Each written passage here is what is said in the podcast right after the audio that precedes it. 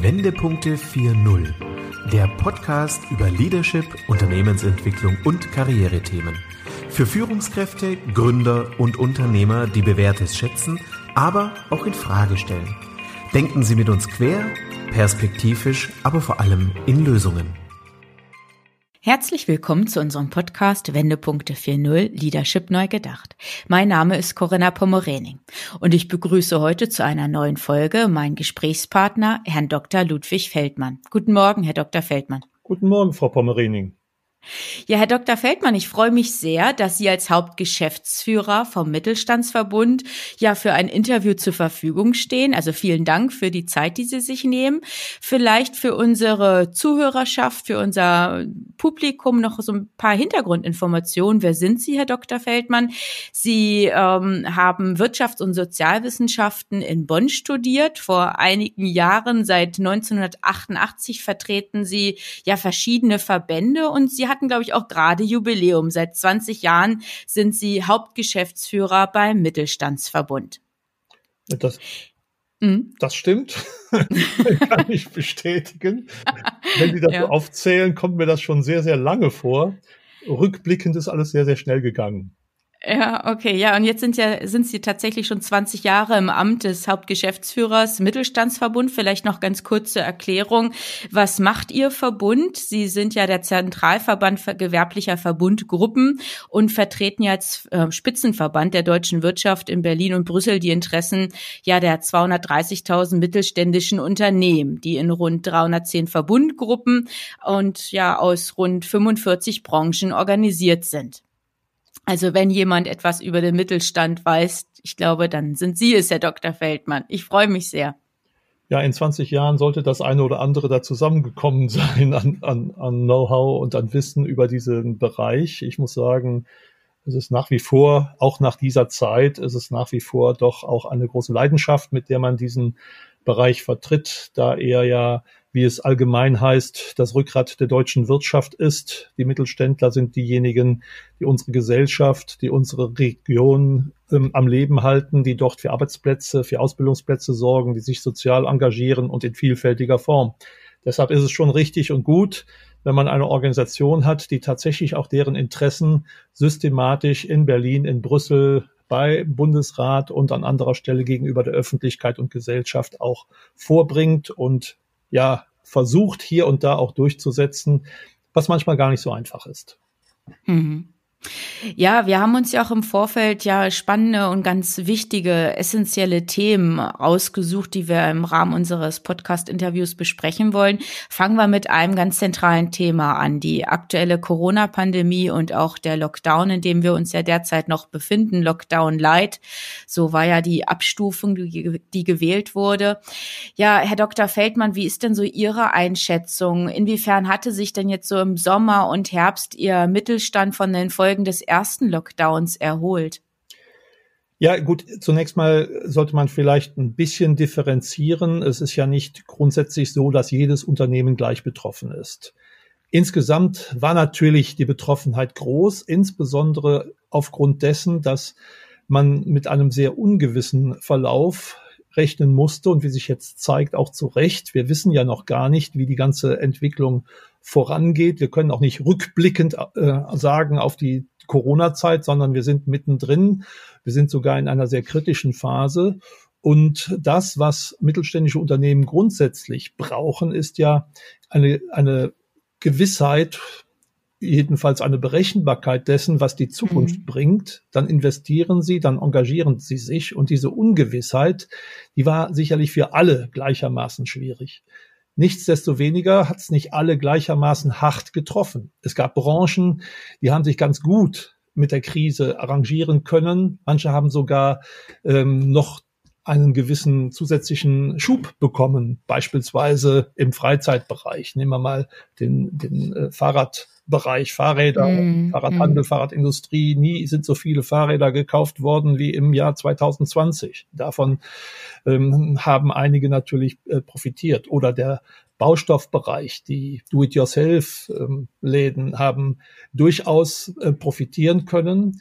Ähm, auch der Lebensmitteleinzelhandel, wobei man sagen muss natürlich, das, was an zusätzlichen Umsätzen reingekommen ist, ist nicht eins zu eins Ertrag, weil ja auch dieser ähm, Bereich diese Unternehmen doch zusätzliche Kosten mit Hygienemaßnahmen hatten, mhm. mit Vorsichtsmaßnahmen, mit ja, Kundenbegrenzung und auch mit der Tatsache, dass aufgrund der unsicheren Lage draußen oft nicht so viele Kunden unterwegs gewesen sind. Mhm. Außerdem äh, muss man sagen, dass äh, viele Kunden ihre Aktivitäten äh, sehr stark in Richtung Online-Beschaffung verlegt haben. Wir haben mit unseren, wie Sie vorhin aufgezählt haben, 45 Branchen hauptsächlich mit Handels-, Handwerks- und Dienstleistungsunternehmen zu tun, also auch mit Einzelhandelsunternehmen, wo sehr deutlich auch teilweise spürbar wurde, was es an Auswirkungen gegeben hat. Also beispielsweise bei den Innenstadtlagen, in den Branchen Textil, Schuhe oder auch Spielware. Äh, dort hat es sehr erhebliche Einschnitte gegeben, insbesondere auch deshalb, weil die Kunden sich verlagert haben in ihrem Konsumverhalten in Richtung Online. Und mhm. das muss halt ausgeglichen werden.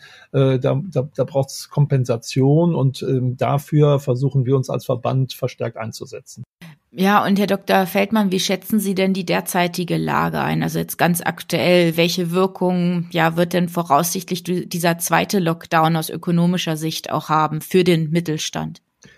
Ja, noch können wir das nicht genau ermessen, weil wir nicht wissen, wie lange das jetzt dauert. Wenn jetzt zum Beispiel der zweite Lockdown stark in den äh, in das Weihnachtsgeschäft hineinragen wird, was sicherlich aus aktueller Sicht ein wenig zu befürchten ist, dann wird sich das mhm. schon ganz erheblich auswirken. Denn äh, all die ganzen ähm, ja, Umsätze, die in dieser Zeit gemacht werden, all die ganzen Zusatzinvestitionen, die man normalerweise äh, deswegen ja auch vornimmt, die gehen jetzt möglicherweise dann ein Stück ins Leere. Und der erste Lockdown, der konnte teilweise damit noch ein Stück weit verkraftet werden, dass viele mittelständische Unternehmen in den Vorjahren relativ gute geschäftliche Lagen hatten, Gewinne machen konnten, Eigenkapital bilden konnten, aus das sie jetzt einiges kompensieren konnten. Und es gab ja mhm. auch durchaus einige Maßnahmen, die man wirklich der Bundesregierung zugutehalten muss, wie insbesondere beispielsweise das Kurzarbeitergeld, das man jedenfalls nicht äh, in, in Lockdown, im Lockdown-Zustand weiterhin die gesamten Personalkosten mittragen musste.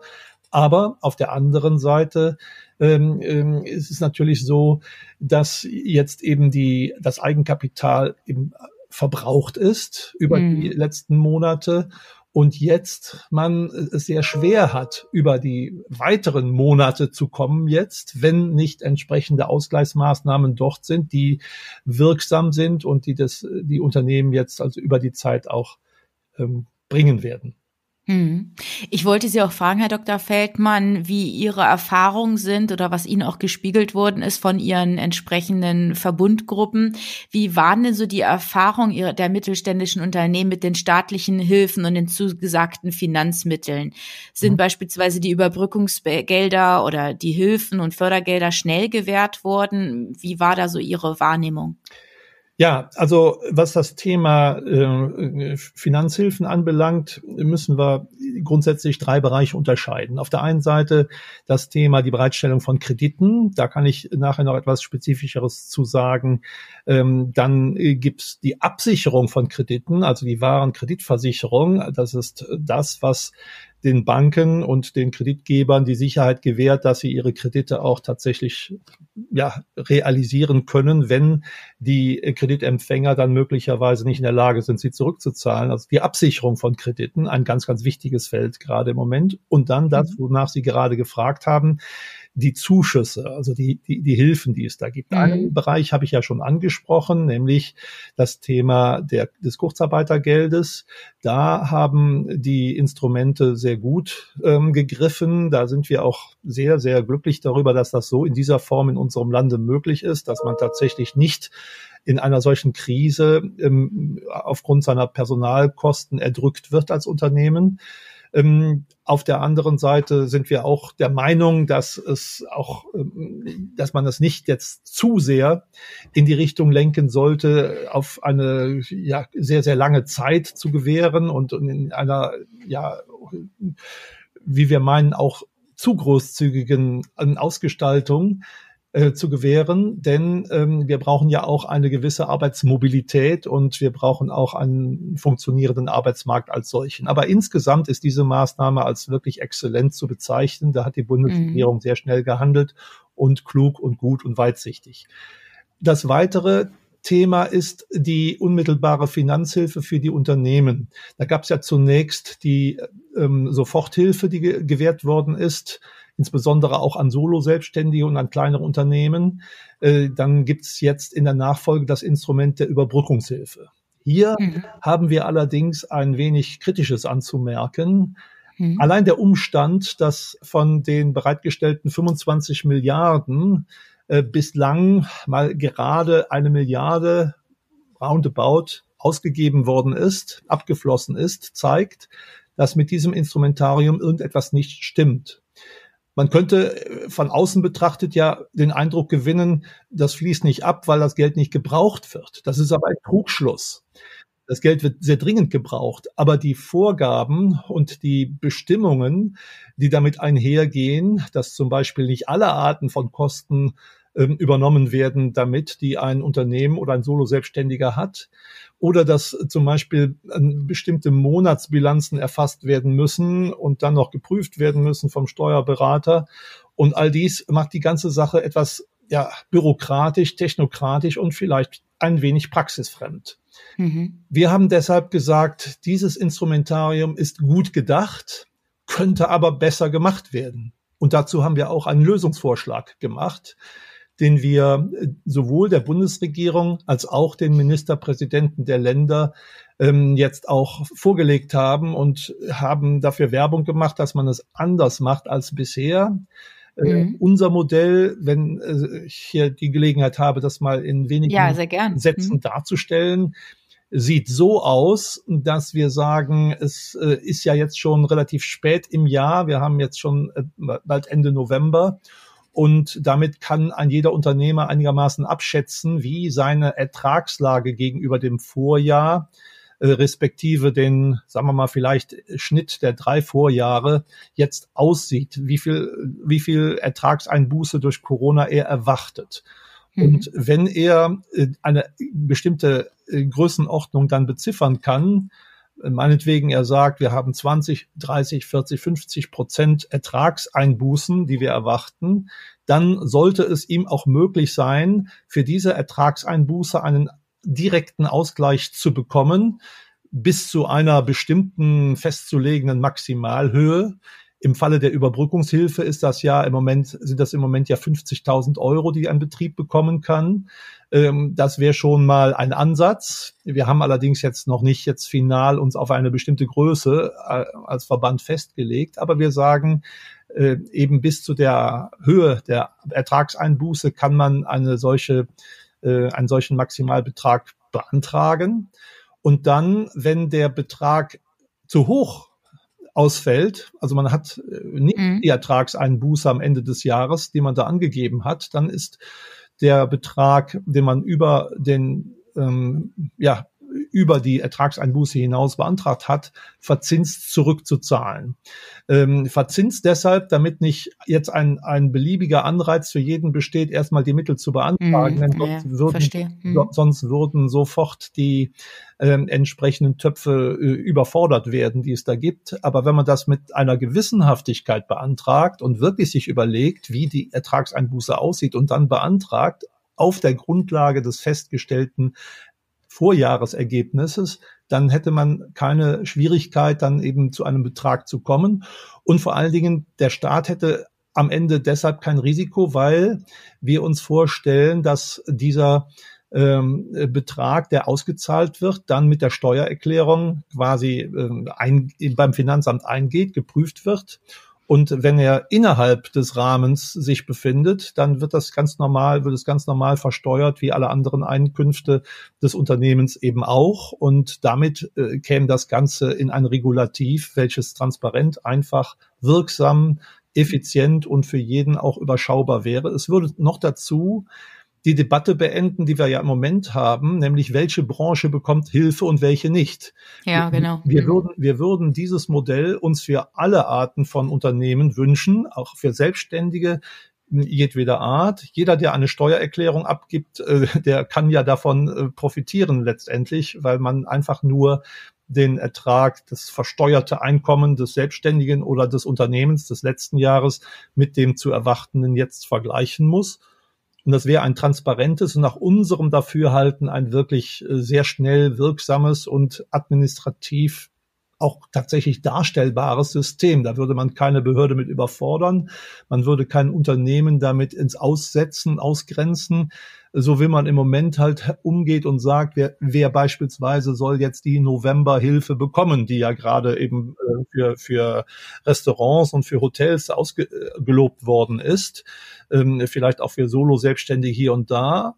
Aber da, bei uns melden sich jeden Tag ähm, Unternehmen aus unterschiedlichen Branchen, die sagen dann, aber wieso wir eigentlich nicht? Wir haben doch ein vergleichbares Problem und benennen uns das und wir wenden uns dann wiederum für jede Branche einzeln ans Ministerium.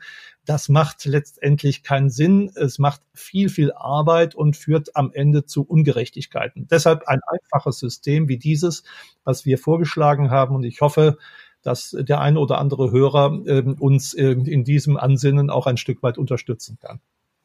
Ja, Herr Dr. Feldmann, wie schätzen Sie denn die, ja, ich sag jetzt mal, die Umsetzung auch ein, Ihren Umsetzungserfolg zu dem Vorschlag? Haben Sie schon erstes Feedback oder erste Resonanz erfahren? Ja, die erste Resonanz ist immer so die übliche. Ja, vielen Dank für diesen intelligenten Vorschlag. Wir prüfen. okay. Hm.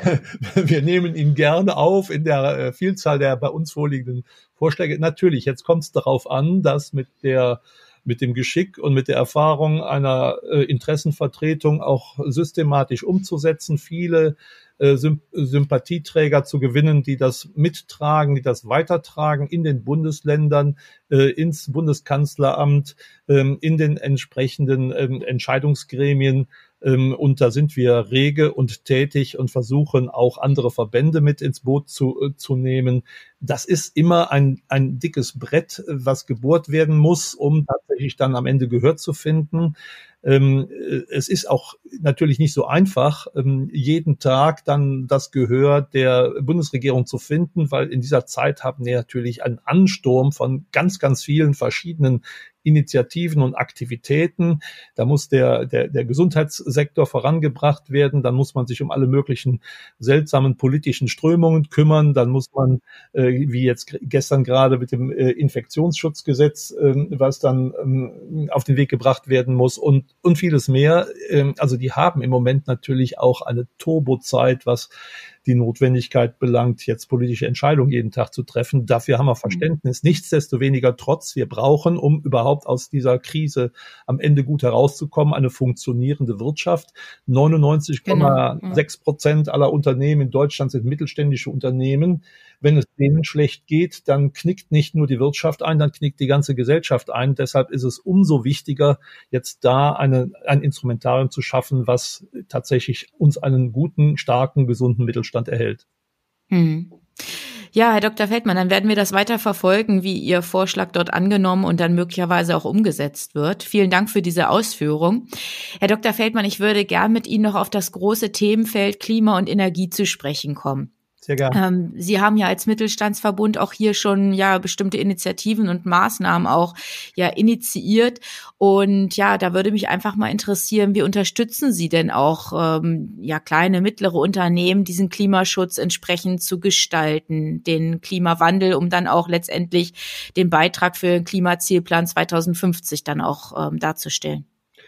Ja, das ist ein ganz wichtiges Thema, weil ähm, man muss ganz vorne anfangen und zunächst mal versuchen, im Rahmen, im Rahmen der Debatte und der Aufklärung deutlich zu machen, dass ökologische Ziele und ökonomische Ziele keine konträren sind, sondern dass sie Hand in Hand gehen und man das eine nicht ohne das andere wirklich erreichen kann.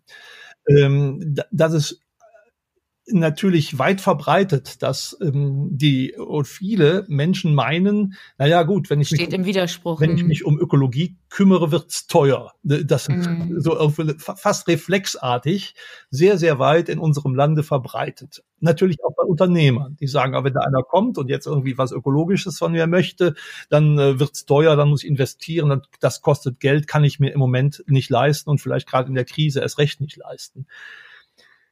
Unser Ziel ist es, mit dieser Einstellung uns auseinanderzusetzen und sie zu ändern und die Einsicht zu mehren, dass es tatsächlich einhergeht, sich sowohl um das eine als auch um das andere zu kümmern. Und wir sagen, wir müssen uns jetzt erst recht kümmern. Wir können es uns nicht leisten, Kosten durch, durch übertriebenen Ressourcenverbrauch und durch übertriebenen Energie- und, und äh, Wassereinsatz und äh, was immer äh, diese Kosten in einer Zeit, wo wir wirklich noch schärfer und noch härter kalkulieren müssen, ähm, zu tragen. Wir müssen das äh, übereinbringen und wir müssen auch einsehen, dass wenn wir vielleicht tatsächlich jetzt auch investieren müssen, dennoch sich diese Investition in relativ kurzer Zeit amortisiert und ich dann sogar bares Geld verdiene, indem ich bestimmte ja, zum Beispiel Energie Preise äh, oder Energiekosten nicht mehr zu tragen habe in dieser Größenordnung. Und da wollen wir schauen, dass wir da äh, mehr Einsicht gewinnen. Das ist etwas, womit man natürlich sich als mittelständischer Unternehmer nicht jeden Tag beschäftigt. Das ist ein Thema, der Mittelstand hat ja im Gegensatz zu den großen Unternehmen das Problem, dass er meistens nur eine überschaubare Zahl von Mitarbeitern hat und hm. nicht für jedes Thema seine Spezialabteilung. In einem Großunternehmen, da hat man dann seine Spezialabteilung, die Ressourcenmanagement macht und äh, die äh, Strom einkauft und weiß der Teufel, was äh, alles im Bereich der äh, der, der Nachhaltigkeit an Initiativen ergreift mit Fachleuten bei einem mittelständischen Unternehmen in der Größenordnung, wie wir sie meistens vertreten. Ich möchte mal sagen, die große Mehrzahl der Unternehmen, die wir vertreten, haben weniger als elf Mitarbeiter. Äh, diese Unternehmen müssen natürlich mehr oder weniger alles durch einen Kopf schieben, nämlich durch den Kopf des, des, des Inhabers, des Unternehmers. Der muss alle Dinge gleichzeitig denken. Und wenn jetzt jemand in seinem Fach besonders leidenschaftlich ist, also er ist beispielsweise mit großer Leidenschaft Lebensmittelhändler, dann äh, weiß er ganz genau, kennt er seine Sortimente und weiß genau, was äh, er an, an frische Produkten an, ähm, anbietet und wie er seinen Laden zu gestalten hat und so weiter. Aber er wird sich äh, nur am Rande beschäftigen können mit dem Thema, wie optimiere ich denn insbesondere meine Kühlung, wie optimiere ich denn mein Strommanagement und so weiter. Mhm. Deshalb braucht es da Unterstützung. Und wir haben uns als Verband äh, dort ähm, seit jetzt über zehn Jahren schon besonders so lange schon mhm. ja, engagiert. Wir sind derzeit bereits im vierten tatsächlichen großen Projekt, wo wir uns äh, um das Thema Klima und äh, Ressourcenmanagement kümmern. Wir haben angefangen mit dem Thema äh, Umweltbildung vor zehn Jahren. Mittelstand für Umweltbildung hieß damals unser Projekt, wo wir äh, tatsächlich äh, erstmal eine Aufklärungskampagne von unserem Verband aus gemacht haben. Was muss ich eigentlich wissen über die Zusammenhänge im Bereich Klima, Energie? Wer hat zu jener Zeit schon seine Stromrechnung verstanden, die aus wie viel verschiedenen Komponenten äh, bestanden hat und wo man genau wissen musste oder nicht wissen konnte, welche ähm, Faktoren beeinflussen denn jetzt überhaupt meine Kosten? Wo muss ich denn da ansetzen?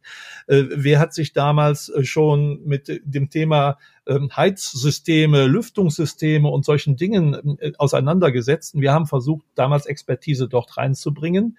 Das nächste, in der nächsten Stufe haben wir tatsächlich eine systematische Beratung in Richtung Energieeffizienz vorgenommen. Ähm, Im letzten Projekt, was Ende 2019 abgelaufen ist, haben wir ein, ein Schulungskonzept entwickelt für sogenannte Klimaprofis, die tatsächlich umfassend mittelständische Unternehmen beraten können. Dieses Schulungskonzept haben wir dann umgesetzt und haben selbst auch Klimaprofis ausgebildet und die zur Beratung eingesetzt. Das war ein Pilotprojekt, gefördert vom Umweltministerium, äh, in diesem Falle aus der Nationalen Klimaschutzinitiative. Und jetzt haben wir ein Nachfolgeprojekt, wo wir eben zurückgreifen auf diese Erkenntnis aus dem letzten Projekt, nämlich wo es darum geht, wie müssen Klimaprofis aussehen. Jetzt bilden wir bei den Verbundgruppen selbst.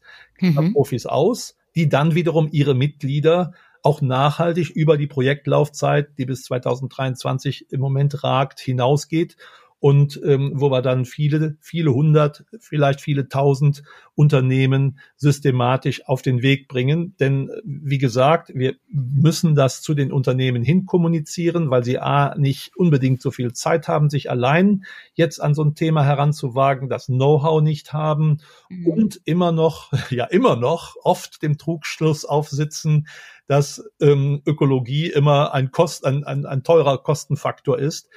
Ähm, wir müssen andererseits natürlich auch die Unternehmen darauf vorbereiten, dass es einen, äh, eine gesellschaftliche Erwartung gibt, eine politisch-gesellschaftliche Erwartung gibt äh, an jeden, ja. auch an Unternehmen, sich mhm. künftig mit dem Thema Ressourcen ganz anders auseinanderzusetzen. Und bevor dann irgendwelche rechtlichen äh, Restriktionen auf die Unternehmen zukommen, weil man wirklich dann die Notbremse ziehen muss, wollen wir eigentlich als Unternehmen schon mit gutem Beispiel vorangegangen sein. Das ist unser Ziel. Hm. Ja, ist ja, glaube ich, auch ein ganz äh, guter und sinnvoller Schritt, das zentral zu organisieren und umzusetzen und da einfach auch eine ressourcenschonende Lösung dann auch den Partnern oder den Mitgliedern zur Verfügung zu stellen. Muss es dann auch tatsächlich nur angenommen werden? Also ich glaube, das ist so der wesentliche Punkt, ne? dass es dann auch wirklich von den Entscheidern, von den Unternehmern dann auch als ähm, wichtig, als essentiell dann auch gewertet wird und die Hilfestellung von ihrer Seite dann auch angenommen wird. Da haben Sie absolut recht. Es hat nicht nur damit zu tun, also man, man äh, bei, dem, bei vielen rennt man auch offene Türen ein. Das muss man ehrlich sagen, weil da sind also auch sehr viele, die in dieser Richtung eine große Verantwortung zeigen. Aber auf der anderen Seite merken wir, bei einer großen Zahl kommt es schon darauf an, dass man sie auch wirklich äh, ja motiviert, in Schwung bringt, mitnimmt da bedarf es eines Engagements, äh, vieler verschiedener Marketingmaßnahmen, einer guten Ansprache und ähm, guter Kommunikationswege. Ähm, hier haben wir natürlich als Mittelstandsorganisation ähm, die, den, den, den Vorteil, dass wir äh, kooperierende Unternehmen haben, ähm, hier können wir aufgrund dessen, dass wir halt mit Kooperationen zusammenarbeiten, die Zentralen mit ins Boot nehmen, die dann wiederum aufgrund dessen, dass es eingespielte Kommunikation, Kommunikationswege gibt innerhalb dieser Kooperationen, die mal Genossenschaften und mal Kooperationen in anderer Rechtsform sein können, dass die innerhalb natürlich ein, eine Menge miteinander kommunizieren und von daher die Türen schon einen Spalt aufstehen für dieses Thema. Wenn, wenn wir dann kommen, wir brauchen also nicht die Unternehmen kalt zu akquirieren, wie man so schön weiß, äh, wie man so schön sagt, um die Dinge umzusetzen, sondern wir können in der Tat auf die ko gute Kooperation, das gute Miteinander mit unseren Mitgliedern, mit den Verbundgruppen rechnen und kommen so mit den Themen dann auch eher an. Wenn wir die Zentrale überzeugt haben, ist es meistens dann auch deutlich leichter, deren Mitglieder äh, zu überzeugen. Natürlich kann, können die Zentralen nicht anweisen. Die Kooperationen, die wir vertreten, sind Kooperationen mit von freiwilligen Mitgliedern, freiwilligen Unternehmen, äh, Unternehmerzusammenschlüsse, wo letztendlich die Entscheidung immer der, das Mitglied, also der Unternehmer trifft. Und deshalb können wir jetzt nicht bei Otto de Mufti irgendetwas anordnen, äh, nach dem Motto, ihr macht jetzt morgen, sondern wir müssen sie gewinnen, aufklären, motivieren, mitnehmen. Mobilisieren, genau. Mobilisieren, mhm. positiv ansprechen. Mhm, ja. Ja, auch dafür, Herr Dr. Feldmann, alles Gute und viel Erfolg wünsche ich Ihnen. Bevor wir aber unser Interview beenden, würde ich gern mit Ihnen noch auf einen Themenkomplex zu sprechen kommen, was, glaube ich, auch für unsere Ökonomie und ja, nachgelagert natürlich auch für unsere Ökologie von gewisser Tragweite einfach ist. Das Thema Digitalisierung, digitale Transformation. Ja. Ich würde gern so zum Einstieg von Ihnen wissen, wie würden Sie denn den Status quo im Mittelstand im Jahr 2020 beschreiben? Ist im Mittelstand Deutschland eher Innovationsfreude oder vielleicht auch eher die Innovationsträgheit zu spüren? Wie ist Ihre Einschätzung? Also der Mittelstand ist so grundsätzlich, grundsätzlich einer der innovationsfreudigsten Wirtschaftszweige, die wir haben. Bei der Digitalisierung zeigt sich natürlich eines, äh, da geht es insbesondere um eine Wahnsinnsgeschwindigkeit. Mit einer irren Geschwindigkeit verbreiten sich Netzwerke, äh, sind diejenigen, die auf große Daten zurückgreifen, ähm, die Sieger. Und da kommt der Mittelstand hier und da ins Hintertreffen. Das sehen wir schon. Ähm, jetzt in dieser Corona-Krise sind, ist der Mittelstand auf der einen Seite sehr kreativ gewesen. Beispielsweise in der Kommunikation. Ich möchte mal sagen, wie fast die gesamte Gesellschaft. Man hat eben, hätte nie gedacht, dass man plötzlich die ganzen Kommunikationsstrukturen in die digitale Welt verlegen kann. Mhm. Ähm, Stichwort Homeoffice und Stichwort Online-Plattformen, auf denen man sich jeden Tag jetzt äh, vielfältig austauscht. Auch da hat der Mittelstand einen, ja, überdimensional schnellen Zugang mit gefunden. Ähm, aber wenn es darum geht, ähm, Marktstrukturen aufzubauen im digitalen Bereich, den äh, Zugang zu dem Kunden, da muss man sagen, sind doch die jetzt sehr stark, haben ihre Überlegenheit ausspielen können, die eben äh, von dem, was jetzt Corona an Einschränkungen äh, im lokalen Bereich gebracht hat, nicht betroffen waren, nämlich die großen Online-Plattformen insbesondere. Wir haben jetzt eine, eine Ausdehnung des Online-Geschäftes um etwa 30 Prozent in den letzten Monaten gehabt. Das ist nicht äh, unbedingt das Online-Geschäft der mittelständischen oder der einheimischen Unternehmen gewesen, sondern nee. da haben ganz andere eine Rolle gespielt und dadurch hat sich der Wettbewerb massiv verschoben. Hier ist ein gewaltiger Nachholbedarf, der ähm, äh, sicherlich, ähm, da gibt es ein dickes Brett zu bohren, weil jeder hat inzwischen wohl begriffen im Mittelstand oder jedenfalls die, die nach vorne denken, dass es notwendig ist, ein, hier eine Digitalisierung anzustrengen. Aber aufgrund der Kleinteiligkeit ist es ungleich schwerer, eine Netzwerkstrategie zu entwickeln, die letztendlich beim Kunden die Wertigkeit erreicht, die der Kunde beispielsweise gegenüber ähm, den großen bekannten Plattformen äh, mhm. bringt. Und da müssen wir nachholen. Da ist auch im Übrigen nicht nur der Mittelstand gefordert, auch die Politik. Wir brauchen hier ein, ein ausgleichendes System, dass dem Mittelstand hier auch wirklich die Unterstützung zufließt, um diese Wettbewerbsnachteile ein wenig ausgleichen zu können. Hierfür setzen wir uns ein. Es braucht so etwas wie eine nationale oder auch eine europäische Strategie zur, zur Digitalisierung des Mittelstandes die müssen wir haben. Da spielt beispielsweise das Thema, wie generieren wir äh, Daten miteinander, wie halten wir sie treuhänderisch, wie gehen wir damit um, äh, dass wir ebenso wie beispielsweise einer dieser großen Plattformen über äh, die, die, über den über Algorithmen äh, Kunden ansprechen können, dass wir beim Kunden als Mittelstand präsent sind und der Kunde weiß, was er an Vorteilen von uns hat. Denn im Grunde genommen wenn man, wenn man das erreichen könnte, wäre der Mittelstand ja sogar diesen Plattformen überlegen, wenn er lokale Geschäfte hat.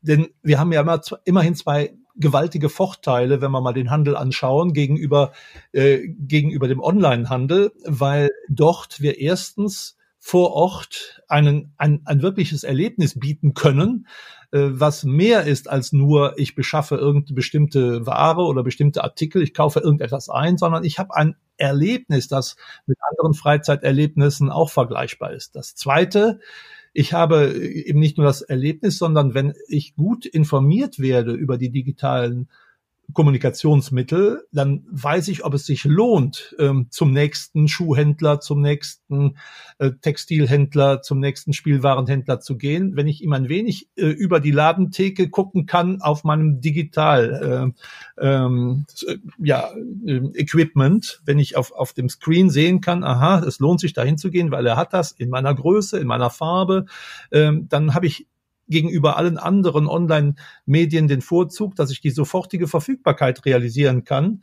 Denn äh, ich kann noch so schnell irgendwo etwas einem zusenden. Ähm, äh, wenn ich jedenfalls das online bestelle, ist es nicht sofort da. Ähm, Beispiel, ähm, ne, nehmen wir zum Beispiel Medikamente. Ich brauche sofort ein Medikament. Äh, alle, äh, die Öffentlichkeit macht sich Gedanken, warum wir nicht äh, so Gas geben bei den Versandapotheken. Nun, ähm, wichtige, dringende Medikamente, die nachts gebraucht werden, die kauft man am besten, bekommt man am besten in der Vorortapotheke eben. Da kann man hinfahren oder der kann das sofort liefern.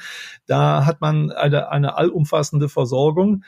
Ähm, oder äh, gebe auch gern das Beispiel, Sie sitzen, was ich nicht, äh, im, im, im Büro und bekleckern sich Ihr ihr Hemd und äh, haben eine, eine, eine nächste Veranstaltung brauchen dringend ein neues. Dann nützt es nichts, eins zu bestellen. Dann äh, wäre es schön, wenn man ins Netz schauen könnte, wo gibt's denn hier den nächsten Textilladen? Hat er das in meiner Größe und in, dem, in der von mir erwarteten Form und Qualität und Marke? Und wenn ja, dann äh, ist das vielleicht nur ein Fußmarsch entfernt und ich gehe dahin mit Erfolg. Ich möchte ja nicht ähm, drei Geschäfte äh, anlaufen und weiß nicht, ob ich am Ende meinen Bedarf befriedet bekomme. Insofern äh, denke ich, muss man da eine enge Verzahnung hinkriegen zwischen digital und vor Ort. Wenn das, Regional. gelingt, hm, hm. wenn das gelingt, dann sind wir wirklich stark unterwegs, denn wir haben Prinzip ähm, eine allgegenwärtige äh, Verfügbarkeit von fast allem äh, hier in Deutschland, flächendeckend in den meisten Städten. Nur äh, wir, wir bringen das nicht in ein, Informat in ein digitales Informationssystem so hinein, dass der Kunde sagt, yo, äh, das ist eine echte Alternative zu dem, was da möglicherweise so über den großen Teich geflogen kommt. Mhm. Das, was Sie gerade beschrieben haben, Herr Dr. Feldmann, so dieses Zielbild, so würde ich es mal beschreiben, ne? Ja. die regionale Verfügbarkeit, die digital oder online dann abgebildet wird, ein eigenes Ökosystem vielleicht regional dann auch ähm, darzustellen. Wie realistisch ist das oder wie schnell kann, könnte das denn theoretisch umgesetzt werden? Ja, das geht sicherlich nicht mit dem Fingerschnips, weil da sind sehr, sehr viele dicke Bretter zu durchbohren. Zum Beispiel geht's ja schon damit los, dass wir hier ähm, äh, wettbewerbsrechtlich äh, gewisse Restriktionen zu beachten haben, äh, wenn wir die Dinge mit einheitlichen Preisen auf ins Netz stellen innerhalb einer Kooperation, dann schlägt sofort dann irgendwo das Kartellamt zu. Das mhm. ist schon mal eine eine große Restriktion. Wir müssen also eine recht, rechtliche Rahmenbedingungen im wettbewerbsrechtlichen Bereich, die müssen wir da noch mal ein bisschen anschieben. Zweitens brauchen wir äh, das Thema, äh, müssen wir mit dem Thema Daten äh, eine Regelung finden. Denn bei uns steht ja an jeder Ecke jemand, der auf die Datenschutzgrundverordnung verweist, die fast gar nichts so recht möglich macht, die die Weitergabe von kundenbezogenen Daten unter Geschäftsleuten überall behindert und, und, und überall aufstockt. Hier ist ja auch der, äh, sag ich sag mal, gemeine Konsument etwas schizophren. Auf der einen Seite, wenn er sich bei äh, einem großen Online-Anbieter anmeldet, dann gibt er freimütig alle seine persönlichen Daten ja, heraus genau. und die werden sogar noch von Plattform zu Plattform geschiftet und man kann sich dann von auf der einen Plattform über die andere anmelden und wir kennen das ganze Spiel. Damit haben die Menschen kein Problem. Aber wenn es dann darum geht, dass wir hier vor Ort vielleicht dann mal weitergeben, wer ähm, äh, seinen, seinen Anzug bei XY gekauft hat und das geben wir an das Schuhgeschäft weiter, äh, damit der weiß, aha, äh, wenn der einen neuen Anzug braucht er vielleicht ein paar neue Schuhe und könnte den ansprechen. Äh, dann wird's schon eng. Dann heißt es schon Datenschutzgrundverordnung. Und mm, das ja, ist, da ist dann die Unterscheidung. Ja. Das ist die massive Unterscheidung, wo wir uns dann eben auch ein bisschen ähm, äh, ja, wehren müssen und wo wir der Politik erklären müssen, dass man nicht auf der einen Seite da päpstlicher sein darf als der Papst und auf der anderen Seite resignativ äh, sagen muss, naja gut, also diese, den Großunternehmen kommen wir da eh nicht bei, diesen Plattformen, die sind, die sind durch, konzentrieren wir uns lieber auf die kleinen Fehler der Kleinen. Die großen, äh, die lassen wir da mm. mit, mit, diesen Modellen durch. Dabei möchte ich überhaupt gar nicht sagen, äh, möchte ich auch keine Kritik an den, äh, an den Plattformen üben, weil die geben natürlich uns auch den Maßstab vor, und die machen auch teilweise einen richtig guten Job und sie sind ähm, auch teilweise tatsächlich ähm, da, wo wir hinkommen müssen, dass wir unser Denken nämlich vom Kunden ausrichten müssen. Ja. Der mhm. Kunde hat, das ist das Zeitalter, kann man sagen, des Kunden ähm, als ich vor, vor vielen Jahren mal mich in der Betriebswirtschaft rumschlug, da war immer das, da galt immer das Ideal vom äh, vollkommenen Markt, vom transparenten Markt. Äh, das war immer ein Ideal und für die Realität nicht vorstellbar. Nun, die Zeiten haben sich geändert. Jetzt haben wir diesen total transparenten Markt und da müssen wir auch tatsächlich die Realitäten und wir müssen auch äh, da äh, das Wettbewerbsrecht anpassen. Denn Wettbewerb wird heute nicht äh, überwiegend durch das Wettbewerbsrecht geregelt, sondern überwiegend durch die Datenverfügbarkeit. Und da muss man jetzt ein Stück weit umdenken in der Politik und in der Gesetzgebung. Ja, ja, absolut. Herr Dr. Feldmann spielt denn hier auch das Projekt Gaia X mit rein? Das ist ja eine konkrete Initiative, wie man auch im Grunde genommen diese digitale Infrastruktur im europäischen Raum auch stärkt. Oder wie ist da Ihre Haltung als Mittelstandsverbund? Also alles das, was uns eine Infrastruktur schafft, die wir dann auch nutzen können, äh, finden wir sehr unterstützenswert. Und es ist durchaus beruhigend, ähm, nicht als Deutsche oder als Europäer zu resignieren und zu sagen, na ja, gut, also die besten Systeme haben eh die Amerikaner oder vielleicht auch die Chinesen. Also äh, packen wir unsere, unsere Daten dahin und die werden das schon alles gut und verlässlich und richtig machen. Ähm, ich bin der Meinung, wir brauchen hier äh, tatsächlich eine Souveränität. Gaia X ist ja zunächst mal eine Dateninfrastruktur. Da gibt es ja noch keine Daten. Das, man kann sagen, das sind so die, die, die, die Verkehrswege, auf denen die mhm. Daten dann nachher sich bewegen werden. Aber lieber, sie bewegen sich. Erstmal die Voraussetzungen dann zu ja, schaffen. Genau. Sie, sie bewegen sich irgendwo äh, auf einem zugreifbaren, in einem zugreifbaren Bereich, wo man dann auch sagen kann, zum Beispiel später, wie denn überhaupt Datenzugriffe ähm, äh, sein können oder nicht, dass man das politisch-demokratisch äh, auch beeinflusst durch, durch unsere äh, Bundesregierung oder auch durch die EU-Kommission, jedenfalls mit beeinflusst durch das, was wir hier in Europa an Werten und an, an äh, ja, Beschlüssen letztendlich äh, vor uns hertragen, dass das daran orientiert wird und nicht, dass wir äh, am langen Arm äh, von, von, von Dritten äh, sind, wo wir nichts mitbestimmen können, wie dort die Algorithmen sind, die kennen wir nicht, äh, wie dort die Gesetzgebung sich in Zukunft weiterentwickelt, wie man möglicherweise ja, wir haben ja es gerade mit einem despotischen Präsidenten in den USA erlebt, der sich an internationale Abmachungen kein bisschen hält, wir wollen auch nicht der Gefahr unterliegen, letztendlich fremdbestimmt zu sein. Das, das wäre ganz fatal für die deutsche Wirtschaft, insbesondere für den Mittelstand. Deshalb begrüßen wir das, dass es das gibt, Gaia X, und wir sind sogar dort ähm, im Moment auch über unseren Präsidenten ein Stück weit in den Fachgremien mit eingebunden, um zu gucken, ob das, was da weiterentwickelt wird, dann letztendlich auch passt auf unsere Bedürfnisse. Mhm. Ja, absolut spannend, Herr Dr. Feldmann, all die Themen, die Sie dort auch auf der Agenda stehen haben als Mittelstandsverbund. Und ja, ich glaube, auch Ihre Aufgabe, Ihre Tätigkeit als Hauptgeschäftsführer des Mittelstandsverbunds wird in Zukunft nicht langweilig werden. Oder wie meinen Sie? also, äh, ich sag mal so, wir haben ja am Anfang gesagt, 20 Jahre bin ich jetzt dabei. Da sollte man ja. meinen, na ja, Routine, so langsam ist der Lack ab. Nein, ist er nicht. Im, Gegen Im Gegenteil, es wird im Moment ganz besonders spannend und in den nächsten Jahren mhm. wird es nicht minder spannend werden. Das ist das auch, was mich an dem Mittelstandsverbund so fasziniert hat und weshalb ich ihm auch jetzt äh, so lange treu geblieben bin. Niemand hat mich gezwungen, das zu tun. Ich habe es mit, mit großer Leidenschaft und, und, und freiwillig bislang gemacht. Es ist eine Menge äh, sicherlich was zu erledigen ist. Und man wird sicherlich auch jeden Tag äh, immer mit einem Päckchen Frust konfrontiert, aber dann steht man morgens auf und sagt, komm, es lohnt sich. Und man merkt auch im Dialog mit der Politik und mit vielen anderen und mit Kollegen aus anderen Verbänden, auch wenn die Strecke äh, ja manchmal sehr steinig ist, die man da zu gehen hat, mm. man kann doch was bewegen. Was erreichen, bewirken. Mm. mit, mit man muss eine, eine Leidenschaft natürlich im wahrsten Sinne des Wortes haben. Das mm. steckt da das Leiden drin in diesem Begriff. Vielleicht auch Leidensfähigkeit. Man muss auch, ja, man muss auch, man muss auch äh, im, im beim Boxen sagt man Nehmerqualitäten haben. Ja, man muss da auch mal einstecken. Aber ja. äh, es lohnt sich für diese Art von Wirtschaft zu kämpfen. Denn ich selbst glaube an den Mittelstand. Ich glaube daran, dass er sich stärken kann über Kooperation, über genossenschaftliche äh, Strukturen, dass er da eine ganz, ganz große Chance hat.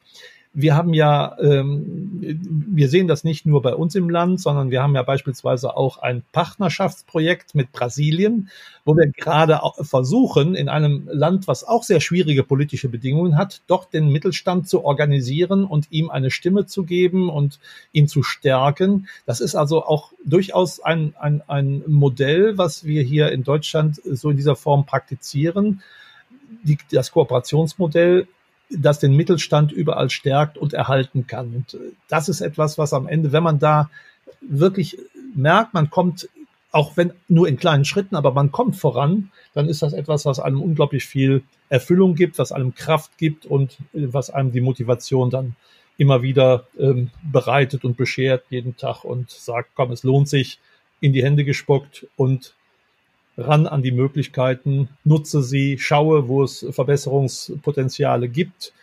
Dort michten ja. wir uns ein. Wir haben eine ganz tolle Truppe in Berlin, in Brüssel. Da muss ich meine Kollegen, meine Kolleginnen ausgesprochen loben. Die haben jetzt in der gesamten Krise äh, ja alles andere als 40-Stunden-Woche gehabt. Ja, muss man mal sagen. Die haben sich wirklich freiwillig auch immer dann damit eingebracht, weil es einfach so ist, dass wir wissen, wofür wir das machen, dass es sinnstiftend ist, was wir da tun und hoffentlich auch dazu beiträgt, dass wir den Mittelstand auch gut durch die Krise bringen und danach ihn noch sehr stark haben werden und weiterentwickeln können. Wir brauchen ihn für die, für das Fortbestehen einer starken, freiheitlichen, stabilen Gesellschaft.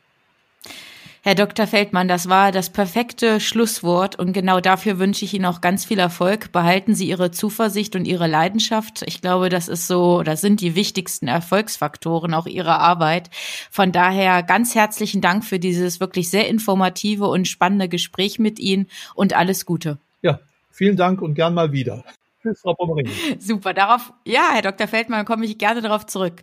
Also auch an Sie, unser liebes Publikum, unsere Zuhörenden, ja, bleiben Sie gesund, bleiben Sie uns treu, dem Podcast Wendepunkte 4.0 Leadership neu gedacht.